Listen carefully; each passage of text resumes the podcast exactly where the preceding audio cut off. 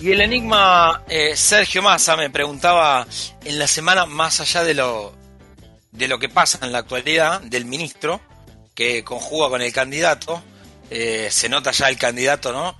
Eh, sobrevolando al ministro, tirando medidas con un, un, gran corte fiscal de acá al 22 de octubre, una tras otra, jugando a, bueno, a un último, a un último esfuerzo con, eh, con el Ministerio de Economía, con la llave del Ministerio de Economía.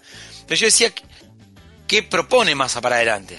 Uno escucha constantemente a mi ley, le guste o no le guste, el tipo te dice, yo voy a dolarizar de esta manera, eh, después tengo grandes mega acuerdos que no puedo contar, pero esto es por donde voy a ir, y te dice, este es mi norte. Y ya inclusive dijo, bueno, mi ministro de Interior va a ser Francos, eh, el ministro de Economía no saldría de entre Epstein, eh, eh, Emilio eh, Blanco, veremos qué hace Juan Napoli, aunque él ya le avisó a Milei que no tiene ganas de, ese lugar del Ejecutivo.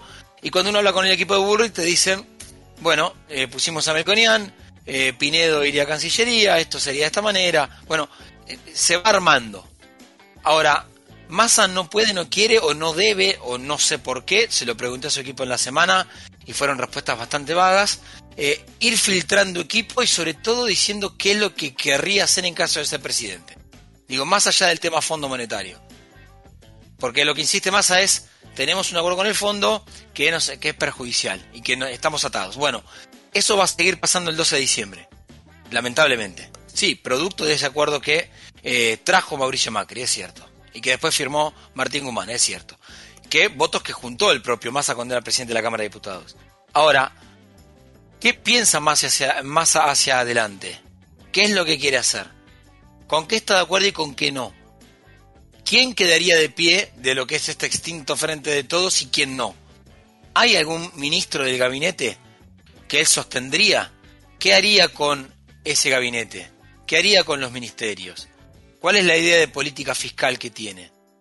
¿Qué piensa que hay que hacer el año que viene? Más allá de insistir con ya no vamos a tener la sequía y vamos a tener más dólares en el Banco Central.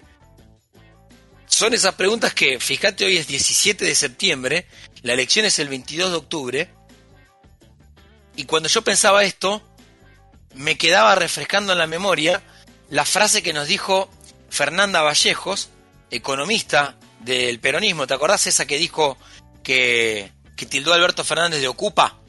Bueno, Fernanda Vallejo el domingo pasado estuvo con nosotros en Canal 9 con, con Romina Mangel, con Jairo Ostrachi y conmigo. Eh, fíjense, los tres también trabajamos en radio con vos.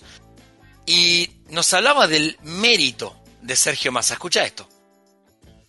Pensemos, Macri con 150 mil millones extra que le entraron, te duplicó la inflación en su periodo. La verdad que no haya ocurrido una catástrofe en la economía en este tiempo con la sequía y, todo el quilombo que ya venía, es un mérito de Sergio Massa, que bueno, nadie se lo va, nadie se lo va Diez y pico de inflación podría, podría, haber, podría haber habido una hiperinflación tranquilamente eh, si no se tomaban las medidas adecuadas.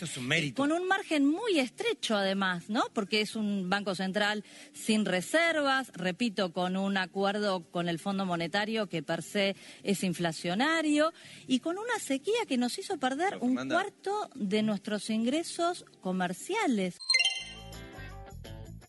ahí la escuchaban a Vallejos hablando de, ese mérito que es cierto, ¿no? Lo que evitó, que siempre va a ser contrafáctico y nosotros eh, es obvio que nos vamos a quedar con lo que vivimos. Entonces ahí donde yo decía, bueno, eh, con esta realidad, el 12 de diciembre, el 11 de diciembre, si gana masa, ¿qué es lo que quiere hacer con esto? Entiende que obviamente esto es invivible. Este ritmo de inflación, este ritmo, eh, sí, sobre todo de inflación. A ver, hoy eh, si nos ponemos a preguntarnos entre todos qué es lo que nos está abrumando, es la inflación. Eh, tanto, sobre todo el asalariado, eh, ni hablar, estamos armando una ronda de pymes para la semana que viene por el tema insumos, por el tema constante descontrol de la macroeconomía con el dólar, y ahí es donde para vos vender expectativas hacia adelante, insisto, se lo pregunté a su equipo el jueves, el viernes y el sábado, eh, si vos tenés que vender para adelante expectativa, tenés que contar qué es lo que querés hacer. Y mi pregunta ahí es, entre otras, por ejemplo, ¿cómo sería la relación con el kirchnerismo? ¿Cuál sería el poder de Cristina Fernández? ¿Tendría un poder de veto o no? Hoy hablaba algo Berbisky en el cohete de la luna sobre esto.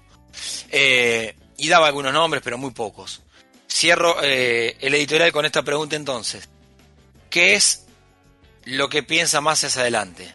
Y si no lo dices porque no quiere, porque no debe o porque no lo puede hacer hasta tanto sea ministro de Unión por la Patria. Ese candidato es el ministro al mismo tiempo, pero le cuesta muchísimo, le cuesta horrores contarnos qué quiere hacer.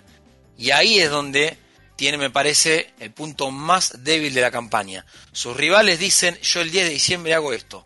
Massa todavía no lo dice.